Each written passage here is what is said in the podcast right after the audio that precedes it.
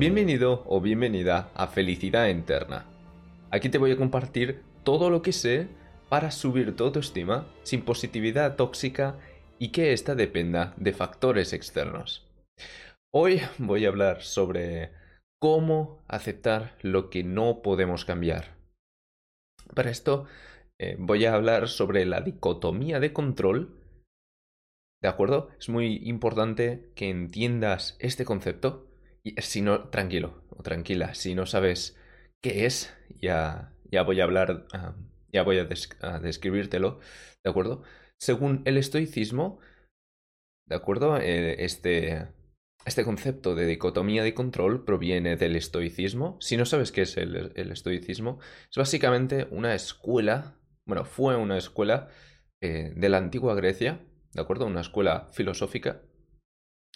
Y, luego voy a añadir una reflexión personal sobre otros conceptos, cómo se junta con esta dicotomía de control.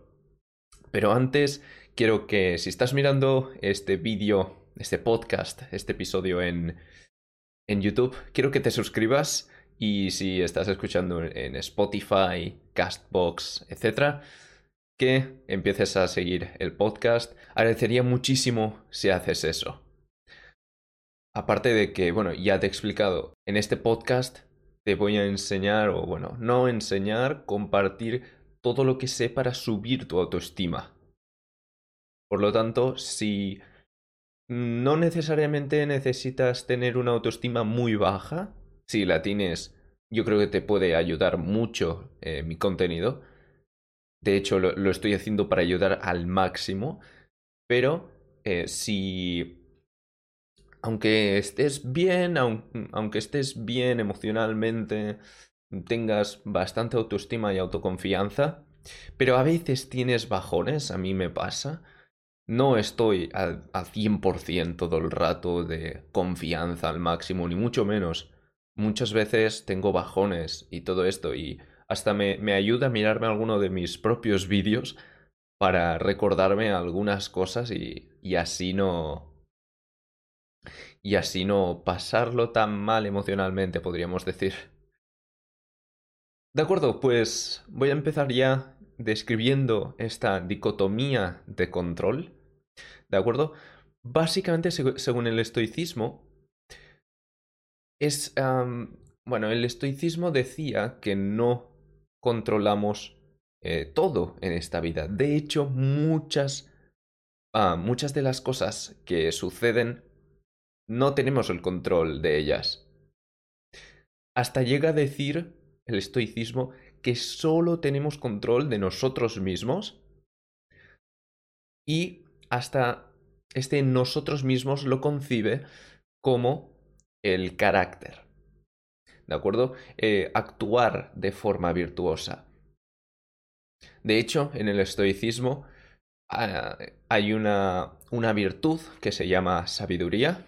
Bueno, proviene de, de Sócrates también, pero eh, básicamente porque el fundador de la escuela estoica fue ah, aprendiente de, Sócrates, pero aquí no estamos hablando de filosofía, así que es, solo para que conozcas un poco de dónde viene todo esto. Pero em, la, la, la virtud esta de sabiduría estoica, sobre todo se centra, o al menos una parte de esta se centra en diferenciar lo bueno, lo malo y lo indiferente. Ah, el estoicismo afirma que lo bueno es el carácter, o sea, es la virtud. Lo malo es actuar de forma, eh, actuar, pensar, etc., de forma viciosa, que es justamente lo contrario a actuar de forma virtuosa. Y luego, lo indiferente es todo lo demás. ¿De acuerdo? Familia, dinero, amigos, eh, romperse una pierna, esto es indiferente. ¿De acuerdo? Obviamente hay cosas que son preferibles y hay cosas que son impreferibles. Es por eso que el estoicismo diferencia entre indiferentes preferibles y eh, indiferentes impreferibles. ¿De acuerdo? Los indiferentes preferibles, como he dicho, pues eh, son la familia, el dinero, los amigos y los eh, indiferentes impreferibles son pues romperse una pierna, eh, tener mm, que pagar créditos, muchos créditos del banco, por ejemplo. Bueno, que en parte no sé si sería...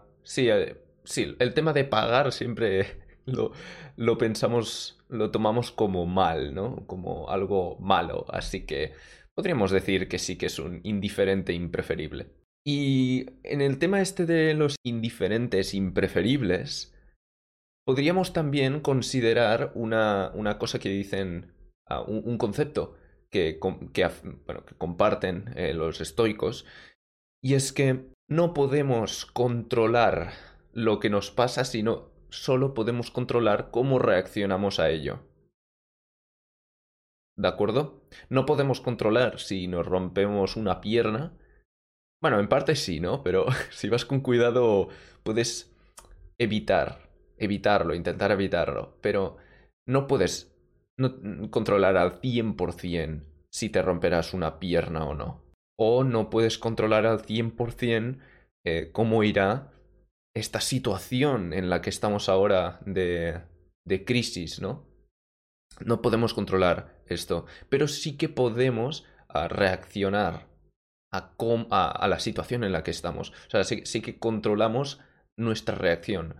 Por ejemplo, recuerdo que en la cuarentena del 2020, en la primera cuarentena, eh, por el tema del coronavirus, pues mm, mucha gente de, de mi alrededor, muchas bueno, amigos, ¿no? Porque tengo amigos ya bastante bien seleccionados, pero personas de mi alrededor mm, se dedicaron a, a mirar, a, perder el tiempo, básicamente.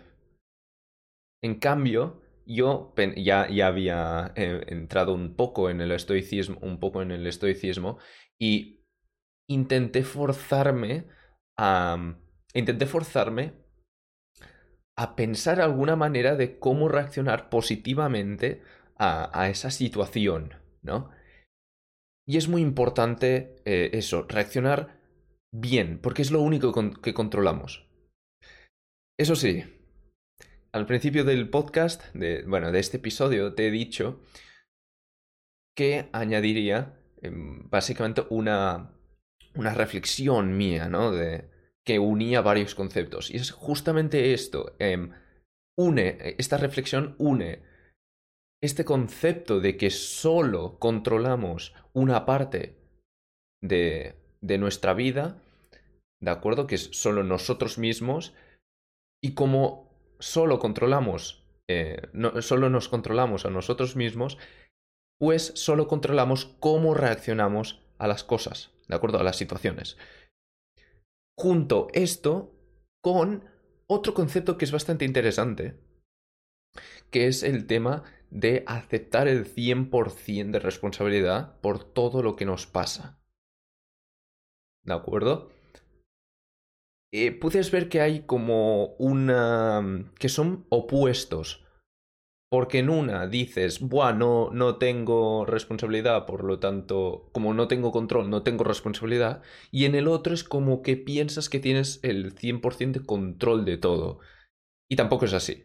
¿De acuerdo? Empecé a, a reflexionar y llegué a una conclusión que cuando te la diga ahora eh, pensarás, vaya estupidez, esto es obvio. Pero bueno, eh, te la voy a contar igualmente. Solo, o sea, perdona, tienes el 100% de responsabilidad de todo lo que controlas. ¿De acuerdo? Pero solo de lo que, de lo que controlas. Como solo controlas tus acciones, tus pensamientos ah, y esto, solo eh, tienes el 100% de responsabilidad de estas acciones y también tienes responsabilidad de cómo afectan estas acciones a otros humanos, a otros seres vivos, a la naturaleza, etc. ¿De acuerdo? Cómo interactúas y, cómo estas interacciones afectan a tu alrededor. Solo tienes el control de esto, por lo tanto, solo tienes el 100% de control de esto. ¿De acuerdo?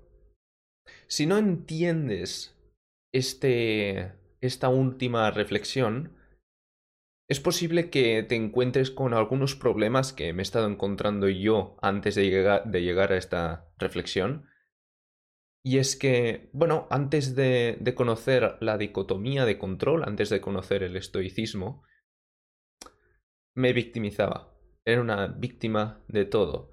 Tampoco era una víctima, bueno, tampoco me victimizaba todo el rato, pero, mm, por ejemplo, no, no, sé si te ha pasado a, a ti o, o, conoces a amigos, compañeros de antiguos compañeros de clase, que yo recuerdo que los estudiantes, muchos compañeros míos, y yo algunas veces también, se quejaban de que habían sacado una mala nota en el examen porque ese profesor les tenía manía. O, o porque, yo qué sé, alguna excusa tonta para no asumir responsabilidad de que no, has suspendido ese examen mm, porque no has estudiado lo suficiente.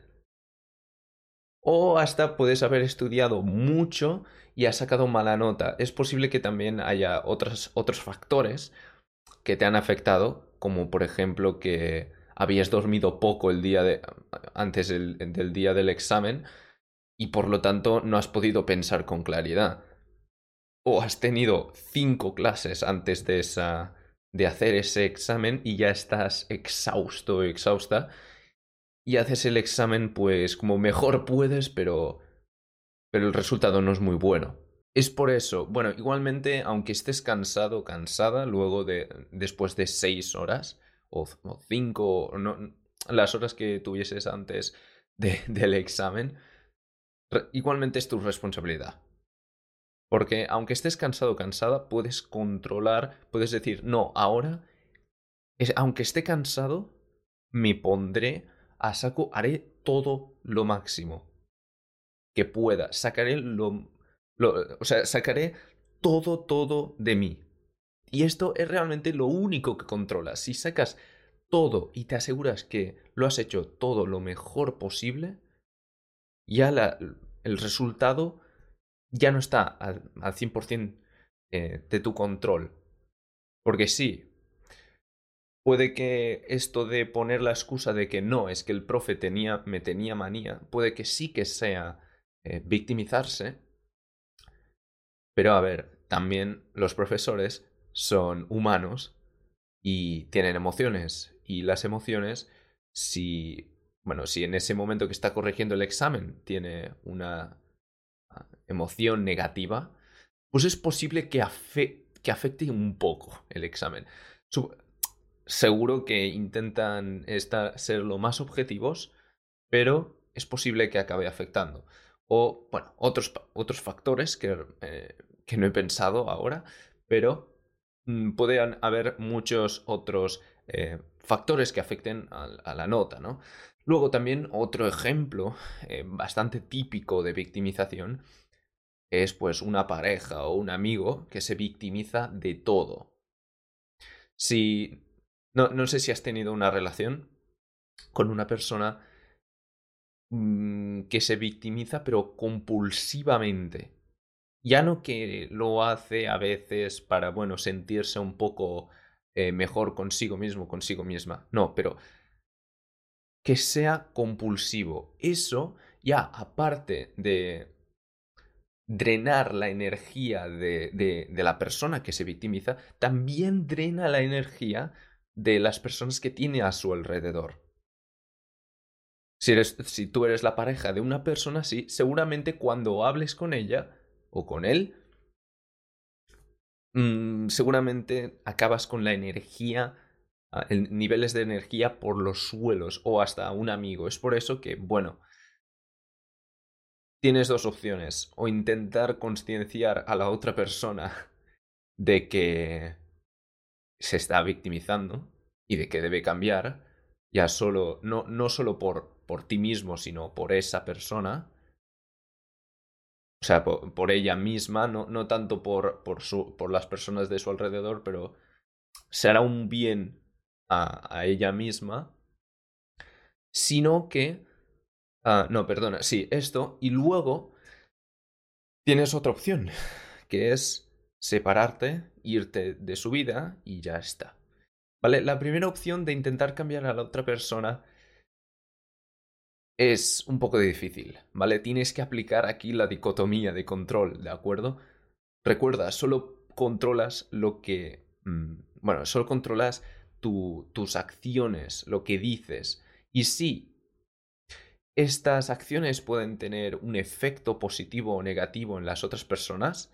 Por lo tanto, no es que no controles al 100%, o sea, que tienes un 0% de control de las otras personas. En parte, puedes tener, depende del nivel de, de la relación que tengas con esa persona, puedes hasta tener ah, más control sobre esa persona que ella misma, ¿de acuerdo? bueno, las personas manipuladoras es lo que consiguen, ¿no? conseguir control sobre, ese, sobre, sobre esa persona. Y luego, también mm, otro problema con el que me encontraba, aparte de la victimización, cuando empecé a, ver todo esto de, de, tomar el 100% de responsabilidad por todo lo que, bueno, por todo lo de mi vida, ¿Vale? Esto del, este concepto de tomar el 100% de responsabilidad lo descubrí antes que la dicotomía de control y empecé a aplicarlo a todo. ¿De acuerdo? A vida amorosa, vida eh, más académica, en, todas las facetas ¿no? de, de la vida. Y aunque en el tema académico sí que fue bien, en, en la vida amorosa no, ¿de acuerdo? Porque es, son temas que no solo dependen de ti, es, es muy diferente el, el, tema académico con el amoroso, por lo tanto, bueno, tienes que, que aprender a que no tienes el 100% de control de todo, ¿de acuerdo? Es por eso que es muy importante la dicotomía de control. Tienes que, uh, tienes que saber qué controlas y qué no. También es importante tomar responsabilidad, el 100%, de responsabilidad, pero solo de lo que controlas. Te aseguro, bueno, te aseguro tampoco, porque depende de ti, pero si tomas esta, si recuerdas esta frase, solo, eh, o sea, solo tienes el 100% de control de lo que controla, o sea, perdona, solo tienes el 100% de responsabilidad de, de lo que controlas, si recuerdas esta frase, evitarás victimizarte, ser tú una víctima de ti mismo o tomar demasiada responsabilidad por todo y luego que acabes emocionalmente mm, por los suelos, ¿de acuerdo? Porque es lo que me, me pasó a mí. ¿De acuerdo? Acabé por los suelos porque pensaba que todo, todo, todo, todo era culpa mía. ¿De acuerdo?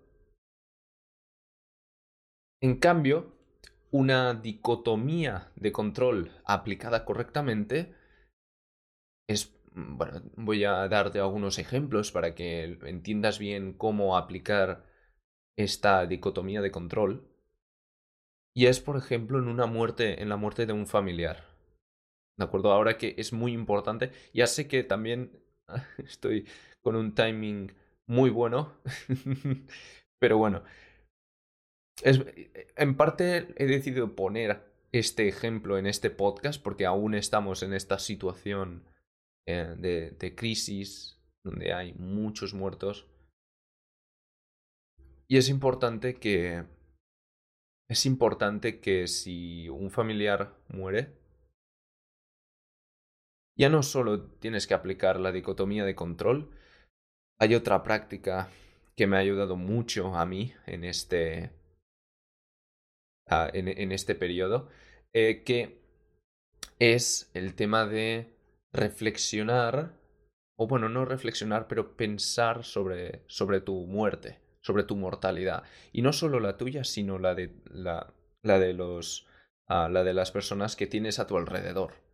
¿De acuerdo? Es muy importante que, que hagas esto. Así, bueno, obviamente te, te afectará si, si una persona, si un familiar muere. Obviamente no, no estoy diciendo que no debas de sentir nada, pero que no te que, no te, eh, que no te paralice, que no te imposibilice, que, bueno, básicamente eso, que no te paralice, básicamente eso, que no te paralice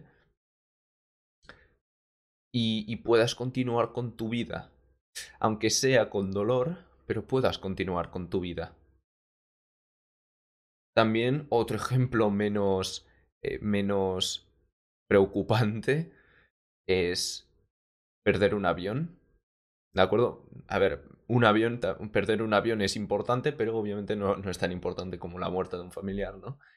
Y, bueno, tienes que aceptar en, en esta situación que tienes el 100% de control, tienes el 100% de responsabilidad sobre lo que controlas.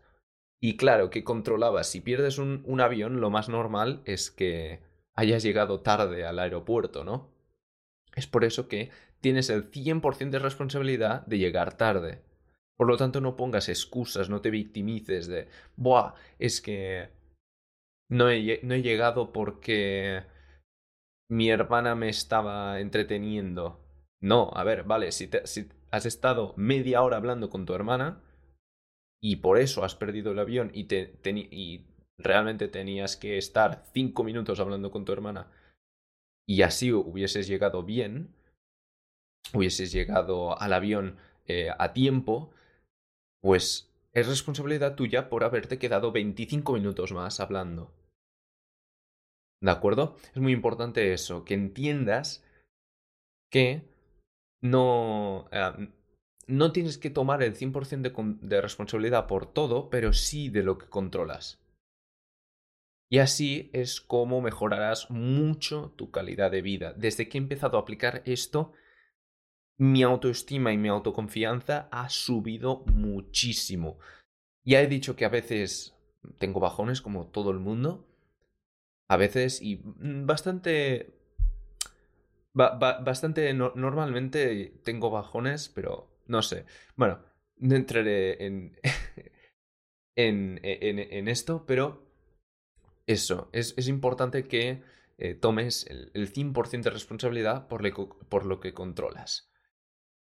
Luego, otro ejemplo es si suspendes un examen. Como he dicho, como ya he comentado antes, realmente, tienes el 100% de control, otra vez, tienes el 100% de control de lo que 100% ah, de responsabilidad, perdona, sobre uh, lo que controlas. Por lo tanto, si lo que controlabas era eran las horas de estudio o mm, dar al máximo en, en, el momento de hacer el examen. Luego, si suspendes porque no has estudiado lo, lo suficiente o no, o no diste muchísimo durante... mientras hacías el examen, luego, bueno, tomas el 100% de responsabilidad, dices, vale, es culpa mía, y no te quedas allí, sino que la siguiente vez intentas no volver a hacer el problema, el error. ¿De acuerdo? El beneficio más directo que te trae no victimizarte es ir mejorando cada vez. Ir cometiendo menos errores cada vez. Es por eso que es importante. Y bueno, como resultado de ir mejorando, verás que tu autoestima y tu confianza irán aumentando también. ¿De acuerdo? Pues eh, básicamente es todo esto. La teoría sí que era importante.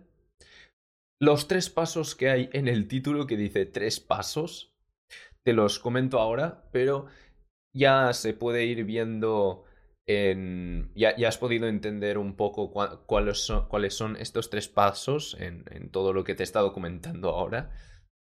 Pero básicamente te los diré así rápido para que eh, puedas los puedas tener en la mente y decir, cuando te encuentres en una situación así un poco complicada, que dices, ostras, em, a ver, em, que, sea necesario aplicar la dicotomía de control, si ya has hecho esto antes, es mucho más fácil aplicarla, ¿de acuerdo? Y básicamente, pues el primer paso es aprender qué es la dicotomía de control, ¿vale? Es por eso que he estado tanto tiempo explicando ah, esto de la dicotomía de control y poniendo ejemplos para que lo pudieses entender bien y tengas una visión eh, más general sobre esto y puedas aplicarlo en muchos casos que no solo se aplica en suspender un examen, ¿de acuerdo? Luego, el segundo paso es aplicar la dicotomía de control, pero eh, solo en, de, momento para ir practicando, porque al principio aplicarlo en una situación en vivo es complicado, ¿de acuerdo? puedes intentarlo y es posible que te salga bien, pero si estás acostumbrado o acostumbrada a victimizarte mucho, puede ser complicado. por eso, básicamente, lo que te recomiendo que hagas eh, en este segundo paso, luego de aprender qué es eh, esta dicotomía de control, es que pienses en situaciones de, de tu vida que has vivido, obviamente, ¿no? y, y que pienses, vale, me he victimizado en esta situación y si es un sí, una respuesta con un sí, o sea, que te has victimizado en esta situación, intenta pensar cómo podrías haber aplicado esta dicotomía de control. ¿De acuerdo? ¿Y por qué pensar primero cómo podrías haber aplicado la dicotomía de control en una situación que ya has vivido? Porque no estás con las emociones más fuertes de ese momento. En plan, si, si estás triste es, o, o tienes o estás enfadado o enfadada, es difícil aplicar esta dicotomía de control ¿De acuerdo? Pero si piensas en una situación que ya has vivido, lo más posible es que puedas mm, ser más lógico, más racional. ¿De acuerdo? Por lo tanto, empieza practicando en este espacio más racional, más fácil. ¿De acuerdo? Y luego el tercer paso es aplicarlo en una situación que estés viviendo. ¿De acuerdo? Aplicar una situación en vivo. Y ya está, estos son los tres pasos, aprender la dicotomía de control, aplicar la dicotomía de control eh, de forma imaginativa y luego aplicar esta dicotomía de control en una situación en vivo. Te quiero decir que te quiero compartir un, mensaje que creo que te, te ayudará y es que tienes mi guía gratis si estás mirando este vídeo en YouTube, tienes mi guía gratis en la descripción de cómo crecer eh, tu autoestima. ¿De acuerdo? Te guío por. te llevo de la mano por, las, por los fundamentos de, de una autoestima duradera y ya verás que es bastante práctico. Es teórico, pero también práctico, aunque es complicado. ¿De acuerdo? Aunque sea práctico, no es fácil ponerlo en práctica porque hay cosas que, bueno, eh, necesitas tener bastante fuerza de voluntad y, bueno, la fuerza de voluntad se tiene que ir entrenando. Si quieres aprender cómo subir tu autoestima de forma duradera, tienes mi link en la descripción. Bueno, tienes el link en la descripción. ¿De acuerdo? Si estás mirando esto en YouTube y si no, si estás escuchando esto en, un pod en, formato podcast, ve a felicidadinterna.ga barra autoestima. Repito, felicidadinterna.ga barra autoestima. Y allí tendrás la guía. ¿De acuerdo? Así que muchas gracias por haber estado por aquí, por el podcast, por, el episodio de hoy. espero que te haya gustado este cambio de formato, porque hasta ahora he estado haciendo vídeos más cortos eh, y, no sé, tenía ganas de empezar hacerlo, hacer este formato más de podcast más largo. Siempre me ha, me ha gustado este tema. Así que bueno, espero que te haya gustado a ti también. Y nos vemos en el vídeo bueno, o episodio de la semana que viene, ¿de acuerdo? Nos vemos. Adiós.